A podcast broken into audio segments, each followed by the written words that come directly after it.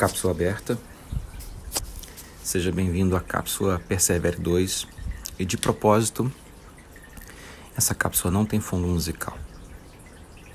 Tudo bem que alguns me mandaram um zap dizendo que tem o fundo da água da fonte e tem um barulho de pássaros ao longe. Mas a ideia é que essa cápsula seja seca porque Mateus 24:8 diz: Tudo isso será o início das dores. Então eles os entregarão para serem perseguidos e condenados à morte, e vocês serão odiados por todas as nações por minha causa. Naquele tempo, pensa, naquele tempo, naquele tempo muitos ficarão escandalizados, trairão e odiarão uns aos outros. E numerosos falsos profetas surgirão e enganarão a muitos. Devido ao aumento da maldade, o amor de muitos esfriará. Mas aquele que perseverar até o fim será salvo mas aquele que perseverar até o fim será salvo. Jesus está falando sobre um tempo de pressão, de dor, um tempo pesado, um tempo viscoso, um tempo amargo, um tempo estranho. Como esse tempo que nós estamos vivendo e por motivo de registro histórico no tempo da pandemia que nós estamos vivendo. Nesses quatro meses de isolamento, eu vi ontem numa entrevista que fez todo sentido para mim uma professora dizendo que as crianças voltando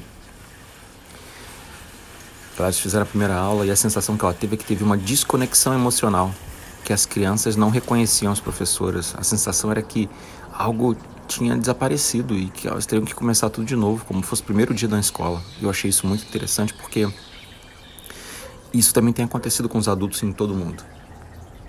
Eu quero reforçar três pontos, mas no versículo 12 ele diz assim: Devido ao aumento da maldade, o amor de muitos esfriará. Não é isso? Mas, mas, Jesus falou mas. Mas antes de chegar no mas de Jesus, ou em alguns lugares do Brasil no mans, eu quero reforçar algumas coisas. O primeiro ponto é: não posso ser mal, fazendo parte da maldade que aumentará.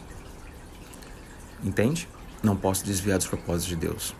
O segundo ponto: não posso ser tóxico, ficando com tanta raiva a ponto de me intoxicar dessa raiva. Exemplo, você vê que achou, foi achado, é, é, foram achados 8 milhões de reais na casa de um político. Não dá uma raiva. 8 milhões compra qualquer coisa. 8 milhões, é muito dinheiro, você não tem nem noção do que, que é isso. Isso daria para encher talvez a sua sala, não dá para ter uma noção. Não dá uma raiva. Então, primeiro ponto, eu não posso ser mal. Segundo ponto, eu não posso ser tóxico. E o terceiro ponto, eu não posso ser amargo. A impunidade no Brasil, somada a essa dificuldade pessoal, gera uma, uma amargura que também é toxina. Mas é verdade, é verdade, é verdade, é verdade. Só estou eu e você que então posso te contar. A raiz verdadeira dela é inveja. Então, primeiro ponto, não posso ser mal. Segundo ponto, não posso ser tóxico. Terceiro ponto, não posso ser amargo. Por quê? Porque eu não quero fazer parte da maldade do mundo que aumentará.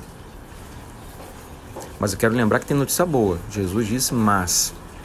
Tereza é bonita, mas. Fulano é inteligente, mas. O mais sempre vem para contradizer. Então Jesus disse, mas. Eu sou o pastor Alexandre, do Bálsamo de Gileade e da Monte Céu no Rio de Janeiro. Fica com Deus.